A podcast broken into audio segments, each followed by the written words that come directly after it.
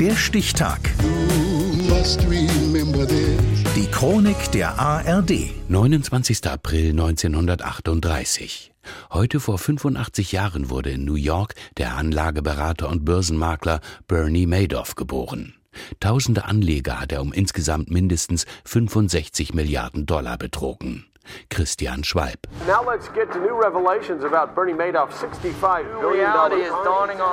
Amerika kennt Bernie Madoff aus den Nachrichten als Monster der Wall Street, als Serienkiller, weil er die Existenzen tausender Anleger und rundgerechnet 50 Milliarden Euro vernichtet. Dabei hat Madoff einen tadellosen Ruf, als er in den 60er Jahren die ersten Aktien, damals noch aus dem Büro seines Schwiegervaters, verkauft. Diana Henriquez begleitet Aufstieg und Fall für die New York Times. Madoff hatte es sehr gut drauf, anderen Vertrauen einzuflößen. Das war die Basis für seinen großen Erfolg. Sein Unternehmen war eine echte One-Man-Show. Mit zweistelligen Renditen lockt Madoff anfangs Familie und Freunde als Kunden an. Und irgendwann landen sogar die Schwergewichte der Branche bei ihm, die Großanleger.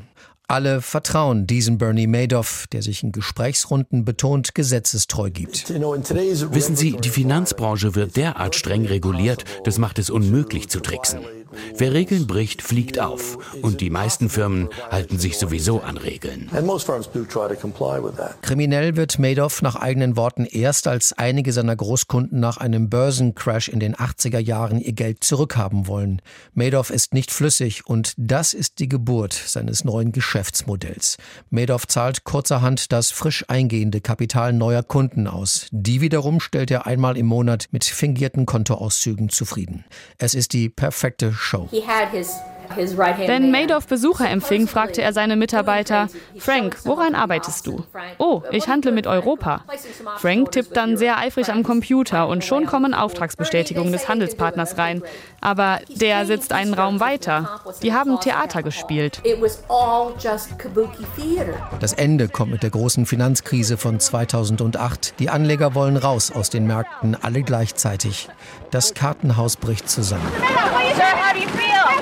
That's Madoff stellt sich der Polizei und wird einige Monate später zu 150 Jahren Gefängnis verurteilt.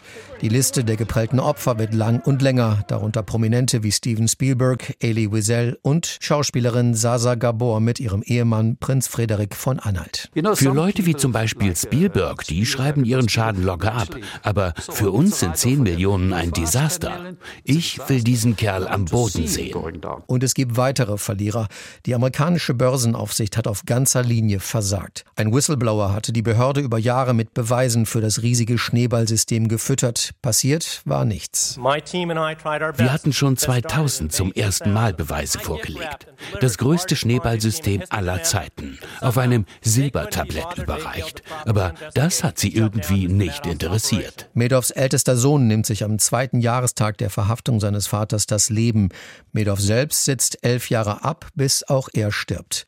In einem Interview aus dem Gefängnis wird deutlich, seine Reue hält sich bis zum Schluss in Grenzen. Haben die Anleger die versprochenen Gewinne verloren? Ja, aber verlieren sie ihr eingesetztes Kapital? Ich glaube, dass am Ende nur sehr wenige ihr Kapital verlieren.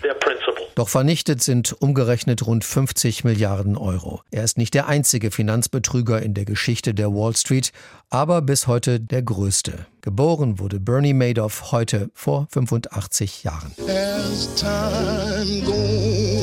Der Stichtag. Die Chronik von ARD und Deutschlandfunk Kultur. Produziert von Radio Bremen.